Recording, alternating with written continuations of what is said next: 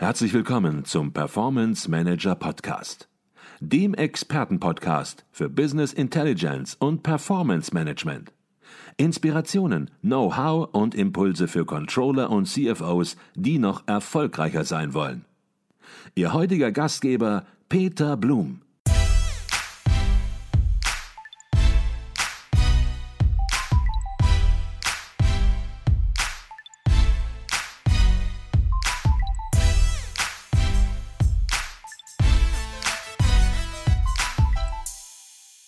Herzlich willkommen zum Performance Manager Podcast. Mein Name ist Peter Blum. Ich spreche heute mit Andreas Helbig über die Digitalisierungsstrategie eines Familienunternehmens mit über 140-jähriger Geschichte. Es geht um Keller und Kalmbach aus Unterschleißheim. Das Unternehmen ist Spezialist für Verbindungselemente und Befestigungstechnik und gilt als der Experte für intelligentes C-Teile-Management. Und mit seinen Produkten und Dienstleistungen sorgt der Großhändler dafür, dass Unternehmen aus ganz unterschiedlichen Branchen der Automobil- und Nutzfahrindustrie, dem Maschinen- und Anlagenbau, der Bahnindustrie und dem Land- und Baumaschinenindustriebereich weltweit ihrem Geschäft nachgehen können.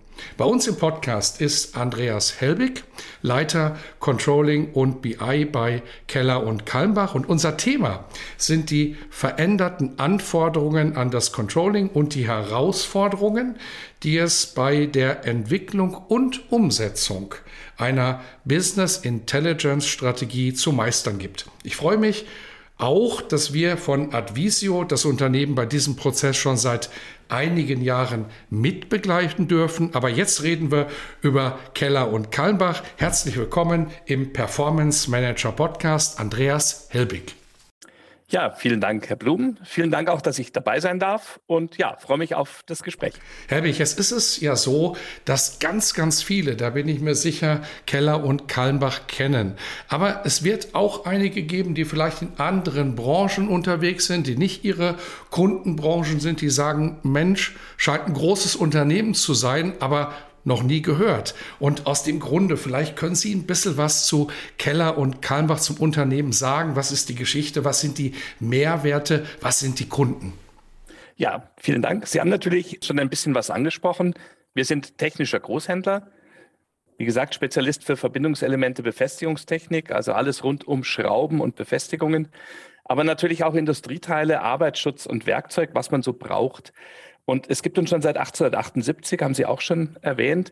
Wir haben mit Hufschmiedbedarf angefangen, haben aber zum Glück nicht wie Kaiser Wilhelm aufs Pferd gesetzt, sondern relativ bald schon eben auf modernere Technologien.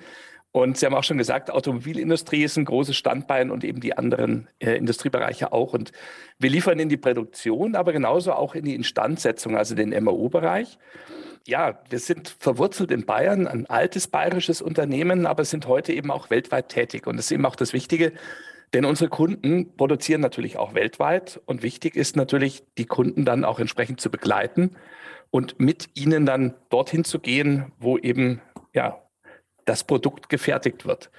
Daraus basierend haben wir Standorte in Deutschland natürlich und mehrere äh, Filialen natürlich auch in Deutschland, aber auch in Italien, Tschechien, Ungarn und Schweden seit einiger Zeit und weltweit in USA, China, Taiwan und jetzt ganz neu ein Joint Venture in Indien. Und man sieht halt, es wird immer internationaler. Und ähm, Sie haben schon gesagt, intelligentes C-Teile-Management. Also die Idee ist eigentlich jetzt, klar, Produkte liefern können viele. Also selbst Amazon kann mittlerweile Schrauben liefern. Nur äh, was wir machen, ist eigentlich, wir wollen unsere Kunden von der, vom Einkauf und der Disposition dieser Teile entlasten. Was sind denn C-Teile? Also C-Teile sind diese, es gibt ja dieses Pareto-Prinzip, im Prinzip so 80-20, also die Teile 80 Prozent des Volumens, aber mit einem relativ, sagen wir mal, deutlich geringeren Kostenbedarf in, in dem Bereich. Also kleine Teile, aber ich sag mal so, wir liefern beispielsweise die Ölablassschraube in den Volkswagen-Konzern und dann kann man natürlich ganz genau sehen, wenn die fehlt, dann fährt kein Auto vom Band. Da steht alles und das Teil ist nicht so teuer. Also insofern, wir kümmern uns darum, dass die Sachen da sind, zur richtigen Zeit, am richtigen Ort, in der richtigen Menge. Und äh, integrieren uns komplett in die Wertschöpfungskette unserer Kunden. Und ich glaube, das ist ganz, ganz wichtig. Und deswegen haben wir eine hohe IT-Dichte im Vergleich zu unserer Größe. Also wir haben weltweit 1000 Mitarbeiter, machen so etwa 380 bis 390 Millionen Euro Umsatz. Ziel 2025 ist die halbe Milliarde zu knacken, weltweit als Konzern. Und ähm, da verwendet man natürlich auch äh, Technologien wie RFID oder NFC-Technologien, um das auf die Reihe zu bekommen. Mhm. Und was das natürlich fürs Controlling bedeutet und für Business Intelligence im Unternehmen, darüber sprechen wir jetzt im Podcast. Aber bevor wir ins Thema einsteigen, wollen wir natürlich auch ein bisschen was über Sie erfahren. Und da ist es ganz spannend, weil Sie kennen sozusagen zwei Perspektiven auf ein Business Intelligence Projekt oder auch aufs Controlling, nämlich einmal in der Rolle als Berater und einmal eben in der Rolle, in der Sie jetzt sind, unter anderem, nämlich in der Unternehmensseite. Äh, vielleicht können Sie ein bisschen was ähm, über Ihre aktuelle Position sagen. Was sind das für Aufgaben, die Sie haben und wie sieht auch ein bisschen Ihr Berufs- und Karriereweg aus? Ja, ich bin, ähm, Sie haben es erwähnt, äh, Leiter Controlling und BI, also Business Intelligence, ist auch ganz wichtig, weil wir uns ähm, sehen eben äh, nicht als die die klassischen Controller, ja, Controlling hat ja das große Problem, in Deutschland kontrollieren, aber kontrollieren und Controlling ist nicht dasselbe, sondern Control kommt ja vom Steuern. Also insofern, wir sehen uns als die Lotsen natürlich und kommen wir vielleicht nachher auch noch genauer drauf. Und ähm, ich bin mittlerweile tatsächlich jetzt schon seit 19 Jahren bei Keller und Kalmbach. Also ich werde jetzt im März 56 Jahre alt und 19 Jahre davon am 1. März bin ich tatsächlich bei Keller und Kalmbach. Und äh, ja, wie hat sich das so ergeben? Also ich habe nach Abitur, Wehrdienst, wie man das damals gemacht hat, in unseren äh, Jahrgängen eine Ausbildung gemacht äh, bei der Deutschen Bank und habe dann relativ schnell gesehen, das ist mir deutlich zu groß. Ich bin näher der Mittelstandstyp ähm, und möchte auch ein Studium hinten anschließen. BWL, Information und Spezialbereich Handel war das Thema und bin dann im Mittelstand eingestiegen, äh, habe dann in der Geschäftsführung als Assistent gearbeitet äh, für neue Technologien und habe dann relativ bald schon gemerkt, ja, Informationsversorgung, das ist ganz wichtig. Ähm, wie kommen wir überhaupt an die Informationen? Ich habe da so ein Projekt gehabt, damals ist es Pressegrosso gewesen, also Zeitungs- und Zeitschriftenvertrieb äh, an den Einzelhandel. Äh, verkaufstägliche Marktbeobachtung am Point of Sale. Also man hat quasi Daten von Kassen abgezogen und versucht dort relativ nah dorthin zu kommen. Und äh, hat mir gesehen, es macht mir sehr, sehr viel Spaß, mich mit Informationen auseinanderzusetzen. Habe dann aber gesehen, ja, das ist aber eine Sackgasse in dem Bereich und bin dann zur MES AG als Teamleiter Consulting gegangen und die MES AG ist ja ein BI, sagen wir mal, Urgestein in dem Bereich, hat äh, die Alia-Software gemacht, die auch baugleich ist mit TM1. War dann vier Jahre dort tätig, habe eben BI-Systeme aufgebaut bei meinen Kunden. Ja, Keller und Keimbach war einer dieser Kunden. Und ähm, ich habe dann auch gemerkt, ja, äh, das Problem ist halt, wenn man Consulting macht in einem Unternehmen, das die Software herstellt, dann kannst du nicht woanders hingehen. Also du kannst nicht irgendeine andere Software einsetzen. Das geht ja nicht. Also du hast eine Anforderung und du musst das immer dann mit dieser einen Software lösen und das ist schwierig. Und das Problem bei den vielen Projekten ist halt, wenn man eigentlich weiß, was man machen sollte, ist das Budget zu Ende und das ist auf Dauer als Berater immer auch dann so ein bisschen frustrierend. Und ja, jetzt habe ich seit 19 Jahren einfach wirklich die Chance, bei Keller und Kalmbach wirklich von relativ wenig Excel-Controlling wirklich ein System aufzubauen. Und äh, ja, das ist auch im Laufe der Jahre hat sich das nicht nur auf Controlling beschränkt. Also ich habe dort, wie gesagt, das, das Data Warehouse und, und BI-System aufgebaut, habe aber dann auch als Koordinator bei einem Pro-Alpha-Projekt, also unser ERP-System ist Pro-Alpha bei der Einführung als Koordinator gearbeitet. Und dann kommt man natürlich schnell dorthin, dass man sagt, man sieht relativ schnell, wo die Prozesse nicht klappen und ich glaube, das ist so ein wichtiger Punkt. Ähm, als Controller, so alt hergebrachtes Controlling ist ja, man sieht so die Zahlen, die Zahlen sind schlecht, dann haut man rein. Ja, passt ja nicht. Aber ich bin der Ansicht, wenn man ein bisschen weiter sieht, wenn man die Prozesse kennt und weiß, wo was im Argen ist und weiß, ja, das liegt nicht an den Leuten, das liegt am Prozess, dann kann man sich überlegen, ob man die Leute haut, ja, oder ob man den Prozess optimiert. Und das habe ich eben viele Jahre hinweg gemacht, ja, und habe dann wirklich die Organisation mit übernommen parallel dazu wir haben dann auch so Gruppen aufgebaut, strategische Projekte, ein Team, das quasi so größere Projekte betreut hat, äh, die einfach daraus aus den Erkenntnissen entstanden sind. Da fehlt uns was, da müssen wir jetzt weiter vorangehen. Und ähm, Ich war sogar vier Jahre lang der Interims Chief Digital Officer, ja, weil es dann ganz gut gepasst hat, weil ich schon seit vielen Jahren die IT-Bereiche eben mit koordiniert habe. Das ist so ein Thema, wo wir sagen, das hat sich eben heute, habe ich mich wieder zurück zu den Wurzeln besonnen, weil wir sehr, sehr viel jetzt aufgebaut haben.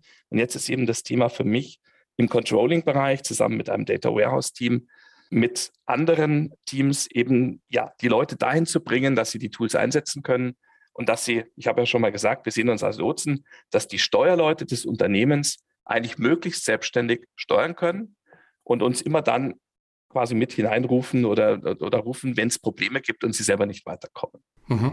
Jetzt werden wir heute im Podcast ganz viel auch über Business Intelligence Tools, über Performance Management Tools sprechen, wie man die auswählt, wie man die implementiert, worauf man achten muss, welche Fehler man machen kann, wie man es aber auch richtig machen kann. Das ist etwas, was oft im Podcast bei uns zu kurz kommt. Wir reden immer über Rollenbilder, über grundsätzliche Anforderungen im Controlling, aber heute dürfen sich alle mal freuen, alle Controllerinnen und Controller, alle CFOs. Heute wird es mal richtig konkret. Bevor wir aber einsteigen, möchte ich ein bisschen was noch über das Controlling erfahren bei Keller und Kalmbach. Sie haben gerade schon angedeutet, Sie verstehen sich als Lotse. Ähm, wie ist das Controlling organisiert bei Keller und Kalmbach? Was sind die wesentlichen Aufgaben? Ja, also zunächst sind wir eine Stabsabteilung, die direkt unter dem CFO hängt, meinem Kollegen. Und ähm, ja, Sie haben schon gesagt, wir sind die Lotsen im Datenmeer, möchte ich mal so sagen. Das passt so als Bild ganz, ganz schön ja, wenn ich irgendwas messen will, muss ich natürlich zuerst mal sagen, was will ich messen. Also das heißt, ein wesentlicher Teil der Aufgabe ist die KPI-Definition zusammen eben mit den Führungskräften der Geschäftsführung, dem Aufsichtsrat. Wir haben jetzt gerade wieder ein paar Runden gedreht, haben das Ganze auf einen neuen Stand gebracht, weil natürlich nichts ist so schnelllebig wie die KPIs und dann will der das und der das haben. Also die Koordination, was ist wirklich wichtig, was messen wir, äh, ist ein ganz, ganz wichtiger Punkt. Und man sieht natürlich auch, eine Übersichtlichkeit, so ein Top-Down-Berichtswesen kann ich auch nur hinbekommen, wenn ich erstmal Top-KPIs habe und die dann weiter untergliedere. Wenn 150 Sachen wichtig sind, dann kommt natürlich immer, das ist alles so undurchsichtig. Das muss man einfach sehen. Und das ist natürlich immer ein Spagat, das ist auch nicht ganz einfach. Und ähm, muss man aber machen. Der zweite Punkt ist natürlich, wenn ich was messe, brauche ich immer einen Soll- oder einen Planwert. Also das heißt, wir müssen Soll- und Planwerte definieren. Also das heißt, die äh, Konzeption, Koordination der Planung, die Durchführung der Planung eben aller wichtigen KPIs ist eben auch ein wichtiger Punkt. Und äh, unser Team ist nicht groß. Wir haben Sollgröße sind drei. Ich suche jetzt schon seit einiger Zeit, habe ein bisschen Pech immer gehabt. Der Markt ist auch nicht ganz einfach.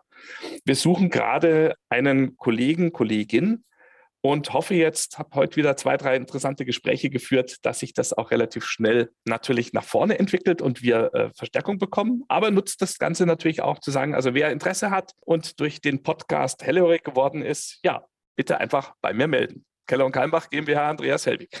genau. Werden wir am besten auch in den Shownotes verdrahten, damit man direkt entsprechend den Kontakt findet oder was natürlich auch geht, einfach bei mir, einfach bei uns melden und dann werden ja. wir den Kontakt entsprechend herstellen. Und man muss natürlich sehen, Dankeschön. Wir werden jetzt im Laufe der Zeit natürlich noch ein bisschen so drauf eingehen, was sind so die Aufgaben jetzt bei uns. Und das ist natürlich so ein Spagat immer. Wir sind ein kleines Team, automatisieren ist wichtig. Ja, und wenn ich automatisiere, dann muss ich natürlich auch wissen, wie automatisiere ich. Wenn ich mich dann immer auf die IT verlassen muss, ist schwierig. Ich muss also wirklich selber Ideen entwickeln, muss so Prototypen bauen.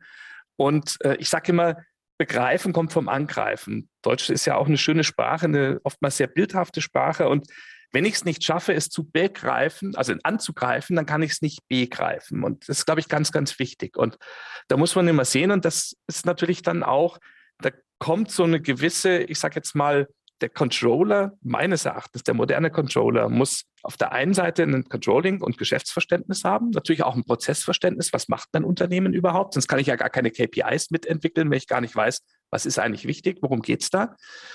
Aber er, er oder sie muss eben auch ein gewisses technisches Verständnis haben. Ja, ich arbeite immer mit Daten. So, jetzt ich, baue ich Daten auf. Wenn ich die Daten nicht validieren kann und nicht Datenabfragesprachen kenne, wird es einfach schwierig. Und das muss man eben sehen. Ähm, das äh, muss man immer äh, mitbringen. Und wenn man das nicht hat, dann kann man halt weder KPI definieren, noch planen, noch Monatsreporting machen, was natürlich auch ein wichtiger Punkt ist. Und es gibt ja Unternehmen, die äh, von vier Wochen, drei Wochen Monatsreporting machen. Das ist jetzt nicht meine Devise, sondern im Prinzip muss ich sagen, die Daten sind irgendwann da, dann wird auf den Knopf gedrückt und dann muss das möglichst, sagen wir mal, automatisch funktionieren. Und der größte Punkt ist eigentlich der Check. Passt das? Stimmt das? Äh, und wenn da Ausreißer sind, woran liegt das denn? Und dann wieder feintunen. Und das ist mir eben ganz, ganz wichtig. Das ist natürlich auch eine Aufgabe eben bei uns. Und natürlich eben diese ganzen Weiterentwicklungen, aber natürlich auch der Aufbau von automatisierten Informationssystemen und natürlich auch das Coaching der Leute. Weil Ziel ist ja, dass die Leute das bedienen und nicht ich. Also man weiß ja, früher haben die Leute eine Anforderung gehabt, gehen ins Controlling, dann baut man drei Excel-Sheets, ja, dann hat es nicht gepasst, dann kommen sie wieder zurück. Im Prinzip ist die Idee eigentlich, jemand, selbst wenn er am Sonntagabend ein Problem hat, kann er oder sie selber in die Systeme reingehen und sich die Informationen holen. Und das ist eben unser Punkt, dafür sind wir zuständig. Mhm. Sie haben es sehr deutlich gesagt. Es kommt einmal natürlich auf die Inhalte im Controlling an. Es geht nicht darum, mit Controlling-Inhalten ja, das Management zu langweilen oder unnötige Informationen zu liefern und damit alle zu verwirren, sondern eben entscheidungsrelevante Dinge und das ist manchmal weniger als mehr zu liefern. Das ist die eine Seite und auf der anderen Seite geht es dann entsprechend, das auch ein bisschen zu automatisieren mit IT-Tools und beides zusammen soll die Unternehmensstrategie bestmöglich unterstützen. Das ist Ihnen wichtig. Und hier haben Sie vor ungefähr fünf Jahren alle eingesetzten Business Intelligence Tools bei Keller und Kallenbach auf den Prüfstand gestellt und ja, hinterfragt, unterstützt das Tool denn wirklich noch die Unternehmensstrategie oder ist es vielleicht irgendwo nur noch Soda oder nur noch halbwirksam? Was waren das für Anforderungen, die sich aus einer strategischen Neuausrichtung des Unternehmens ergeben haben, wo Sie dann erkannt haben, Mensch, die bestehenden Werkzeuge erfüllen das nicht mehr? Ja, also zunächst kam äh, das Ganze natürlich kombiniert. Also die Frage, wie schaut es mit der Geschäftsmodellstrategie aus, war natürlich eine Frage. Und parallel dazu war dann die zweite Frage, äh, die Sie formuliert haben, auch, ja, die IT-Tools, die wir haben, unterstützen die das? Das sind natürlich nicht nur die Controlling-Tools, sondern es war wirklich für alle Bereiche, wie passt das denn zusammen? Und man muss natürlich sehen, ähm, oftmals ist ja so, wenn es nicht zusammenpasst, ja, dann müssen irgendwo Sachen äh, gebaut werden oder Lücken geschlossen werden oder es passieren eben Bereiche, dass man sagt, das, das funktioniert halt alles nicht. Dann versucht man es im Controlling zu heilen und das macht meistens wenig Sinn. Und wir haben dann auf der einen Seite gesehen, ja, das, was wir vorher besprochen haben, diese Geschäftsmodellstrategie, das wollen wir weiterhin machen. Wir wollen sogar noch etwas weitergehen. Wir wollen uns als logistischer Plattformdienstleister B2B platzieren. Also wir wollen wirklich eine logistische Plattform bauen. Das ist dann einer der Punkte, der dann natürlich als IT-Tool äh, definiert worden ist. Und auf der anderen Seite hat man sich dann zusammengesetzt und gesagt, so, wenn ich jetzt aber im Wesentlichen weiß, wir fahren wieder so weiter, was fehlt mir dann? Und dann haben wir äh, uns eben hingesetzt und haben so IT-Funktionsbereiche aufgebaut und haben aber dabei dann gesagt, was ist uns dabei denn wichtig und haben relativ schnell gemerkt, das war 2017, 2018, zur Zeit, wo Cloud noch nicht so allgemein, sagen wir mal, üblich war. Und wir haben gesagt, wir wollen wirklich cloud-basierte Systeme aufbauen, als Software as a Service, wie es so schön neudeutsch heißt. Wir wollen uns nicht mehr damit beschäftigen, diese Sachen selbst bei uns zu betreiben und wirklich gute Ressourcen bei uns, ich sage es mal so, verschwenden, nur dass das Blech bei uns steht und läuft und, und die reine Software läuft. Wir wollen uns eigentlich auf die Funktionalitäten in der Software konzentrieren. Wir haben dann auch gemerkt, wir haben unser bisheriges ERP-System äh, viel zu sehr vergewaltigt. Klar, man hat natürlich eigene Programmierer für das äh, ERP-System und meistens für nichts anderes. Also baut man alles dort rein. Da haben wir ganz klar gesagt, nein, das wollen wir nicht machen. Und die meisten Sachen, die wir dort reingebaut haben, auch für unsere logistischen Systeme, wollen wir wieder rausbauen. Das haut nicht hin. Wir wollen auch ein Buy statt Make machen. Also wir wollen, wo es geht, Sachen zukaufen. Und wir wollen die möglichst wenig, wie es immer so schön heißt, vergewaltigen, die Software, weil wir wollen releasefähig bleiben. Das ist ja immer so ein großes Problem. Ja? Wenn du dann nicht weit weg vom Standard bist, bist du nicht mehr releasefähig. Und im Prinzip wollen wir natürlich diese Tools weltweit auch nutzen. Wir haben ja gesagt, wir gehen ja immer mehr auch international hinaus, begleiten unsere Kunden. Das heißt, das, was wir in Deutschland haben, wollen wir natürlich auch allen Schwestergesellschaften zur Verfügung stellen. Und äh, ja, dann ist relativ schnell ist dann rausgekommen, so als die großen Bereiche, was fehlt uns? Uns fehlt ein CRM, also ein Customer Relationship Management. Das ist halt alles verteilt gewesen mit unterschiedlichsten Bereichen. Genauso auch, wir haben ja zwei Bereiche, Kunden sind bei uns wichtig, aber auch die Lieferanten. Ein Supplier Relationship Management System, ja, das ist quasi die andere Kehrseite des Ganzen. Daten, Daten, Daten sind wichtig. Das heißt, wir brauchen ein Master Data Management, ein, ein Produktinformationsmanagement-System. Äh, eine Schraube ist vergleichbar mit einer Jeans. Ähm, die gibt es quasi in vielen Größen, in vielen Farben, in vielen Materialien und, und dann wird aus einem Produkt, das dann irgendeine DIN hat, plötzlich, bei uns ist die DIN 933, die gibt es dann bei uns in fast 4000 Artikelnummern-Ausprägungen. Und wenn du das nicht klassifizieren kannst, beherrschst du das nicht. Nur diese Klassifizierung ist kein relationales Thema. Also es ist nicht so, wenn ich das in so einer Excel-Tabelle aufschreibe, ja, dann habe ich 4000 Zeilen, aber ich weiß nicht, wie die zusammenhängen und ich muss das ganz anders clustern. Dann ist natürlich dieses Thema, ja, diese, was unsere Kernkompetenz ist, das, die logistischen Systeme. Dann haben wir gesagt, das müssen wir auf eine ganz andere Plattform stellen und auch wieder Daten. Wir brauchen unbedingt ein zentrales Data Warehouse. Weil das Data Warehouse, das hatte ich quasi aufgebaut, als ich da vor den 19 Jahren gekommen bin. Und das gab es halt immer noch. Und da haben wir gesagt, das müssen wir wirklich rausziehen und wir brauchen dann eben auch die geeigneten BI-Tools. Und das waren so die, die Anforderungen. Und dann hat man gesagt, so, was fangen wir jetzt als erstes an? Und das war die größte Herausforderung, weil wir dann gesehen haben, das hängt ja alles miteinander zusammen. Also wenn ich kein CRM-Tool habe, dann habe ich bestimmte Daten, die ich nachher im Data Warehouse für andere Sachen und, und für Planungen und sonst was brauche nicht. Ja? Und dann hat man gesagt, wenn ich kein Data Warehouse habe, dann habe ich aber die Gesamtdaten nicht. BI-Tools, ja, wenn ich die nicht habe, dann kann ich auf den Daten nicht aufsetzen. Und insofern war das schon so, dass man gesagt hat, man muss sich relativ gleichzeitig mit verschiedenen Sachen beschäftigen. Jetzt hatte ich ja gesagt, ich hatte zum Glück schon diese strategischen Projektegruppen aufgebaut. Das heißt, wir hatten schon eine, eine Reihe von Leuten, die wir dann auch dort draufsetzen konnten. Und wir haben natürlich von Anfang an auch mit Beratern immer gearbeitet, weil mhm. sonst funktioniert es einfach nicht. Mhm. Jetzt spürt man natürlich, dass das bei Ihnen grundsätzlich angelegt war. Sie haben nicht mal nur eine Ecke in Frage gestellt, sondern haben im Grunde genommen die gesamte IT-Landschaft im Unternehmen hinterfragt und ja, haben dann natürlich mehrere Themen herauskristallisiert und dann gemerkt, das ist nicht eindimensional, sondern die Dinge hängen miteinander zusammen. Jetzt können wir natürlich über alles sprechen, dann laufen wir Gefahr, dass wir natürlich am Ende keinen Mehrwert erzeugen und alle sagen, Mensch, ja, war kompliziert, aber war dann irgendwie erfolgreich. Aber wir wollen ja heute konkreten Mehrwert liefern. Und von daher wollen wir vielleicht über ein Thema sprechen, was wirklich essentiell ist und wo alle Controllerinnen und Controller sagen werden, Mensch, ja, das brauchen wir natürlich auf jeden Fall. Das gibt es überall. Und da geht es ums Reporting, weil ohne Reporting fehlt komplett die Grundlage für Entscheidungen. Reporting kann man in unterschiedlich verstehen, kann man nur vergangenheitsorientiert verstehen kann man natürlich auch ein bisschen nach vorne gerichtet verstehen, in Richtung Forecasting. Sie sind auch hier auf die Suche gegangen nach der Auswahl einer geeigneten unternehmensweiten Lösung. Wie haben Sie das ganz konkret gemacht? Welche Produkte haben Sie sich angeschaut, beziehungsweise ist das vielleicht schon komplett die falsche Frage, weil geht es überhaupt um Produkte an der Stelle?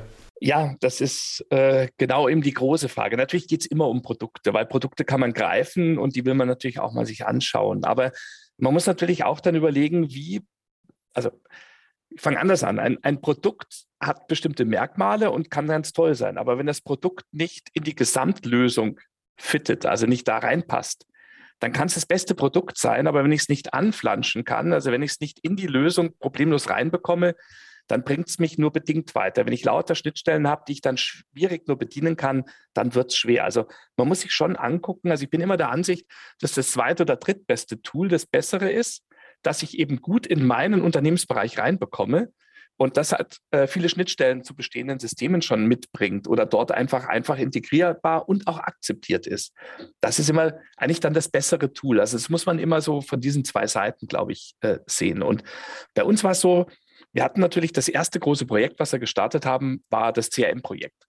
Und das war so exemplarisch und ähm, wir haben uns dann nach einiger Auswahl für Microsoft Dynamics CRM entschieden und die haben, das war auch ganz gut, weil dort hat man ja dann immer, das ist dieses Angreifen und Begreifen, die haben dann immer relativ schnell gesagt, ja, also wenn ihr da Daten drin wollt, dann machen wir das über Power BI. Das klinken wir ein. Und dann versteht man aber irgendwann, und das ist ja immer das, das, der große Fehler, wenn man ein, so ein Projekt hat, egal welches. Ich nehme jetzt mal exemplarisch dieses CRM-Projekt. So, äh, natürlich, das CRM heißt ja Customer Relationship Management. Da sind halt dann die, die, die Daten in Angeboten und Kundendaten etc. drin. Aber um einen Kunden zu beurteilen, muss ich ja sehen, was hat denn der letztes Jahr bei mir verkauft? Welchen Ertrag mache ich denn mit dem? Welche Marge mache ich mit dem? Wie gut ist denn der? Welche Artikel habe ich verkauft? Aber ich, das sind halt Daten, die sind nicht im CRM-System. So, jetzt machen viele dann den Fehler, dass sie sagen, so, jetzt muss ich alles in das CRM-System reinpacken. Und das ist in meinen Augen schon der erste große Fehler, weil es funktioniert nicht. Man vergewaltigt dann wieder dieses System und wundert sich, dass es nicht funktioniert. Und wenn man etwas Neues braucht, hat man immer einen riesen Vorlauf, bis man die Daten erst wieder drin hat. Und die Idee dabei ist eigentlich dann, dass man sagt, ähm, ich verknüpfe diese Systeme, man baut quasi Portale, das ist ja heute alles browserbasiert. Und wenn ich bei einem Kunden mir das anschauen will, dann kann ich ja auf Knopfdruck quasi die von dem anderen Tool von aus Power BI Reports aufrufen, kann den Kunden quasi übergeben, kann bestimmte andere Parameter übergeben und hol mir diese Daten her. Und das war für uns auch so ein großes Aha, weil wir gesagt haben, ah, okay, das macht ja wirklich Sinn. Und das kann man natürlich auch beliebig verwenden. Und äh, insofern haben wir dann relativ schnell gesehen, ja, so ein Tool wie Power BI, das finden wir schon ganz gut. Jetzt hatten wir ja das MES-System bei uns als multidimensionale Datenbank schon im Hause. Und das gesamte Reporting, Planung etc. ist natürlich darauf aufgebaut gewesen. Und dann war eben die Überlegung, ja, so ein Tool wie Power BI, was gibt es denn da sonst noch? Man schaut sich natürlich dann Tableau an, man schaut sich Click an.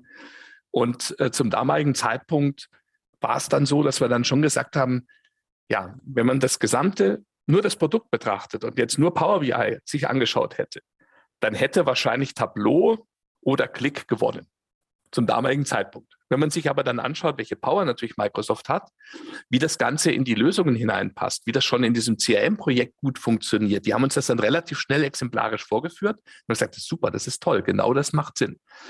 Und dann haben wir uns wirklich hingesetzt und auch überlegt, haben auch mal so ausgerechnet, was heißt denn kostentechnisch? Und wenn man natürlich die Microsoft Tools in so einer E5-Lizenzierung einsetzt, dann hat man Power BI quasi kostenlos dabei. Kostenlos heißt nicht immer kostenlos, ja. Also man muss sich ja damit beschäftigen und es aufbauen. Aber wir haben dann wirklich gesagt, nee, das macht Sinn.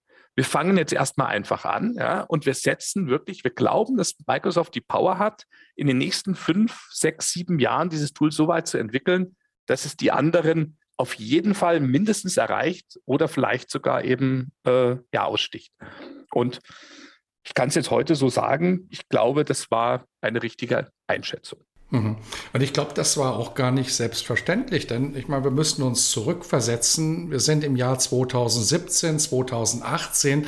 Klar, damals gab es Power BI, aber das war nicht so präsent, wie es heute ist. Auch das Thema Cloud war zum damaligen Zeitpunkt noch nicht so präsent. Und von daher, ja, war das natürlich zum damaligen Zeitpunkt auch ein gewisses Risiko in Anführungsstrichen, weil man hat etwas getan, was noch, noch nicht die Masse getan hat, was noch nicht alle großen Konzerne getan hat. Wenn man heute natürlich im Jahre 2023 schaut, dann stellt man natürlich fast, jedes Unternehmen, egal welche Systeme da ist, ob Navision, ob SAP und so weiter, ergänzt diese Systeme um Power BI und Werkzeuge wie beispielsweise Tableau oder Click ähm, spielen nicht mehr so die Rolle aus unterschiedlichen Gründen. Ein Punkt spielt natürlich eben auch die Größe von Microsoft, die ja die beiden genannten Unternehmen im Grunde genommen wie Zwerge dastehen lässt. Und bei Microsoft ist natürlich eine ganz andere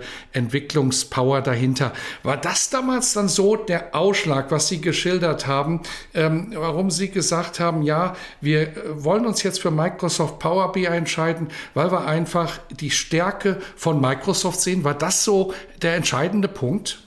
Also es war, glaube ich, erstmal muss man sagen, es war nicht unsere Entscheidung, sondern es war eine gemeinsame Entscheidung von Geschäftsführung, den IT-Bereichen, auch diversen Anwendern und eben auch dem Controlling-Bereich, wo wir gesagt haben, das ist ja nicht nur unser Tool, sondern eigentlich war uns ja klar, wir setzen dieses Tool beispielsweise im CRM, beispielsweise im SRM-System unternehmensweit an. Der Vertrieb arbeitet damit, der Einkauf arbeitet damit. Dann haben wir bei uns ja schon mal 80 Prozent, sage ich jetzt mal, der relevanten Bereiche oder, oder 70 Prozent. Ist vollkommen klar, dass sämtliche anderen Zentralbereiche natürlich auch mit den Daten arbeiten.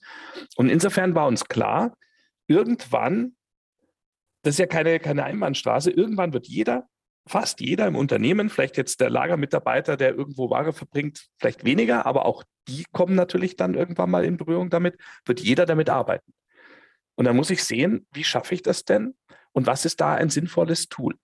Also es ist also keine Lösung nur vom Controlling. Und wir haben uns dann alle gemeinsam äh, überlegt gehabt und man muss auch dazu sagen, äh, Microsoft hat uns da sehr gut begleitet. Äh, kann sein, dass es daran liegt, dass wir relativ früh dabei waren.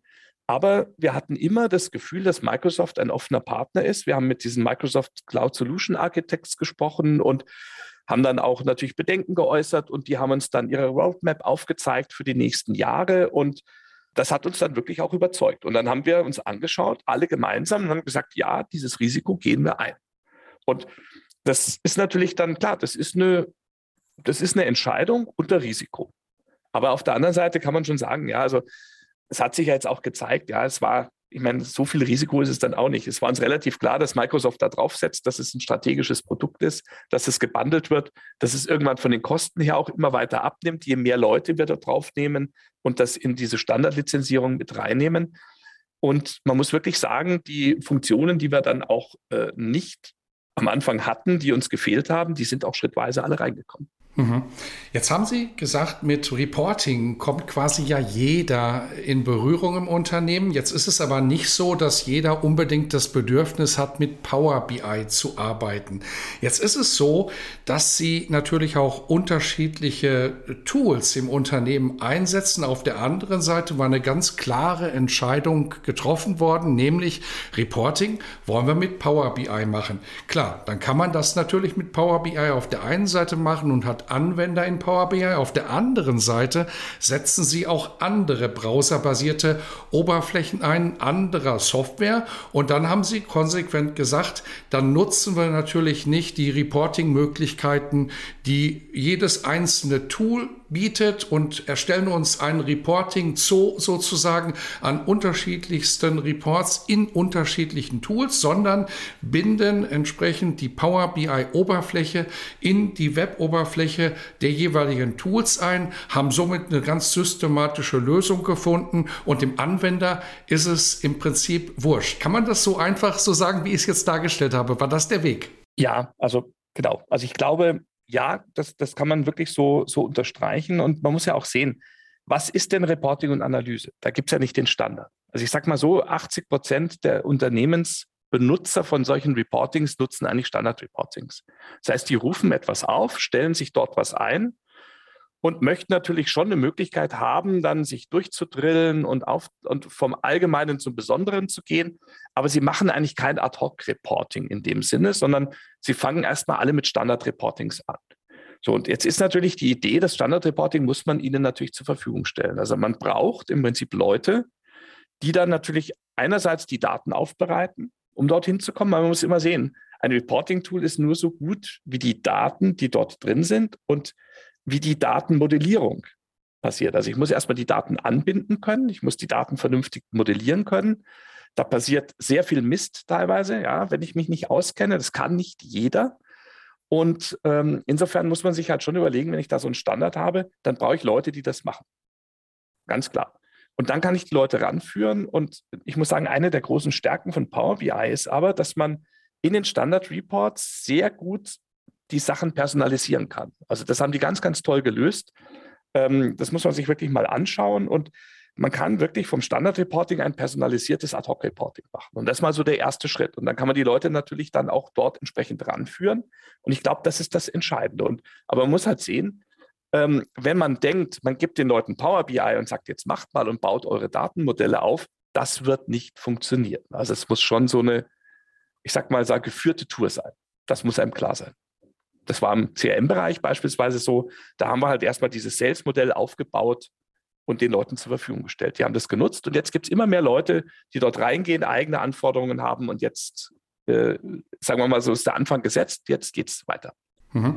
Jetzt ist es ja so, heute beschäftigen sich ganz viele mit Power BI und wenn man auf die Microsoft Power BI Webseite geht, oder auch ansonsten im Internet äh, ein bisschen surft, dann hat man den Eindruck, Power BI, alles ganz einfach, kann jeder rangehen, auch ohne Kenntnisse. Das macht man aus der Fachabteilung, die Reklamationsabteilung braucht Berichte und setzt sich da selbst ein Power BI auf. Das ist häufig der Weg ins äh, Chaos in Anführungsstrichen. Das ist häufig der Weg in gescheiterte Projekte. Und Sie haben viele Dinge jetzt gerade schon so im Nebensatz erwähnt, wie Sie es an angegangen sind. Ich würde das gerne noch mal ein bisschen präziser rausarbeiten, damit das wirklich für alle klar ist. Viele gehen ja beispielsweise an Power BI-Projekte ran mit dem naiven Verständnis, ja, da habe ich jetzt eine Oberfläche, da kann ich bunte Bilder machen, kann ich Reports machen und ich habe unterschiedlichste Datenquellen im Unternehmen und da greife ich einfach, weil es so elegant ist, so vermeintlich elegant, direkt mal in diese unterschiedlichen Datenquellen rein und schwupps ist an der Oberfläche Oberfläche ein Bericht entstanden. Ich hatte es gerade schon angedeutet, das endet im Datenchaos und Sie haben das auch schon gerade gesagt, Sie sind da konsequent anders vorgegangen. Sie haben zunächst mal eine Data Warehouse Architektur umgesetzt. Das heißt nicht, dass man alles fertig machen muss, aber zumindest strukturiert Modul für Modul angeht und Sie haben es fürs CRM eben an der Stelle gestartet. Vielleicht können Sie diese Architektur nochmal deutlich machen, wie man es richtig angeht. Ja, also zunächst mal muss man sehen, die Daten sind das Essentielle des Ganzen. Also das muss man einfach erstmal konstatieren. Ohne Daten passiert da gar nichts. Und Sie haben auch gesagt, ich kann die Daten zusammenklicken, aber ich brauche auf der einen Seite ein Datenverständnis und ich brauche auch ich sage mal, bereinigte Daten. Also ist, meistens ist es so, wenn ich die Daten so bekomme und dann versuche, was zusammenzuklicken, dann kommt was raus. Aber was bei rauskommt, äh, dazu braucht man relativ gute Kenntnisse in Datenvalidierung. Und da muss man sich technisch schon wieder ganz gut auskennen, weil man muss es ja gegen irgendwas gegenprüfen. Die meisten sehen dann irgendwas, ja, das wird jetzt passen. Aber wie kann ich validieren, dass das stimmt? Ja, also ich muss es ja dann gegen relationale Daten mit SQL beispielsweise mal gegenprüfen. Und, und da bin ich wieder in einem Bereich, wo ich wirklich Leute brauche, die wissen, was sie tun. Und da muss man einfach mal sehen. Und jetzt auf der Basis, wenn man so als Vorrede, jetzt muss man hergehen und sagen, wie komme ich denn zu den Daten? So, und ganz ehrlich, das sind unterschiedlichste Systeme. Und ich habe vorher gesagt, bei uns, wir haben sehr, sehr viele Systeme. Und das ist ein ERP-System immer. Aber wir haben auch viele relevante Daten im CRM-System. Wir haben viele re relevante Daten in einem anderen System. Es gibt auch Daten, die nur in Excel vorliegen. Und das Ganze muss ich zusammenführen und dazu brauche ich eben das Data Warehouse. Wir haben uns konsequenterweise, wir haben ja gesagt, wir wollen in die Cloud, auch dazu entschieden, das Ganze auf Basis eines cloud-basierten SQL-Servers zu machen. Das heißt, wir haben wirklich ein Azure Data Warehouse, aber das muss man natürlich nicht unbedingt haben. Im Prinzip braucht man irgendwo eine Datensammelstation. Und in meinen Augen ist es bei strukturierten Daten immer sinnvoll, da eine relationale Datenbank zu haben, welche auch immer. Und äh, dann haben wir auch natürlich überlegt, wie geht man dort vor? Und wir haben so eine dreischichtige Architektur aufgebaut. Ähm, das ist natürlich auch immer so eine Frage. Ja, da hat man sich, setzt man sich mit mehreren Experten zusammen und definiert das Ganze. Aber es macht einfach Sinn. Das nennt man quasi eine Stage, eine Core, eine Analytics-Schicht. Und die Idee dabei ist, ich ziehe erstmal in die Stage-Schicht die Daten, wie sie aus den Vorsystemen kommen, unverändert ab, packe die dort rein und dann verarbeite ich sie, veredele sie, führe sie auch zeitlich zusammen in der Chorschicht und dann bereite ich sie nochmal weiter auf, sodass ich damit Datenanalysen fahren kann in der Analytics-Schicht. Und das ist so ein, so ein Standardablauf und den haben wir eben umgesetzt gehabt. Wir haben ähm, wer sich mit SQL-Server auskennt, da gibt es ja die sogenannten Integration Services bei den On-Premise-Lösungen. Äh, das ist in der Cloud nicht so. Und äh, ja, ich glaube, kann man sicherlich nachher noch ein Wort dazu verlieren. Ja, Cloud, äh, das ist natürlich ganz anders erstmal. Und dort gibt, es ein Tool, die Data Factory. Und jetzt muss man sehen, ich brauche ja irgendein Tool, wo ich die Daten abziehe und veredele und diese Schritte mache. Und das ist diese Data Factory in der Cloud für den SQL-Server, die haben wir eingesetzt. Und dann muss man sehen, wenn wir jetzt Richtung Power BI gehen, dann habe ich, und das haben Sie vorher angesprochen, natürlich kann ich, wenn ich fit bin, mit Power BI in so einer Desktop-Lösung mir die Daten anbinden, das Datenmodell bauen und dann Reporting machen. Aber da muss ich ziemlich fit sein und ich muss relativ viel Know-how dort haben, weil sonst baue ich das zusammen und nachher kommt nur Mist bei raus. Und ich bin nicht mehr in der Lage zu, zu sehen, dass da Mist bei rauskommt. Und ähm, Jetzt muss man sehen, das Tolle ist, Microsoft bietet ein Tool wie die Analysis Services an. Das ist quasi der Datenmodellierungsteil von Power BI.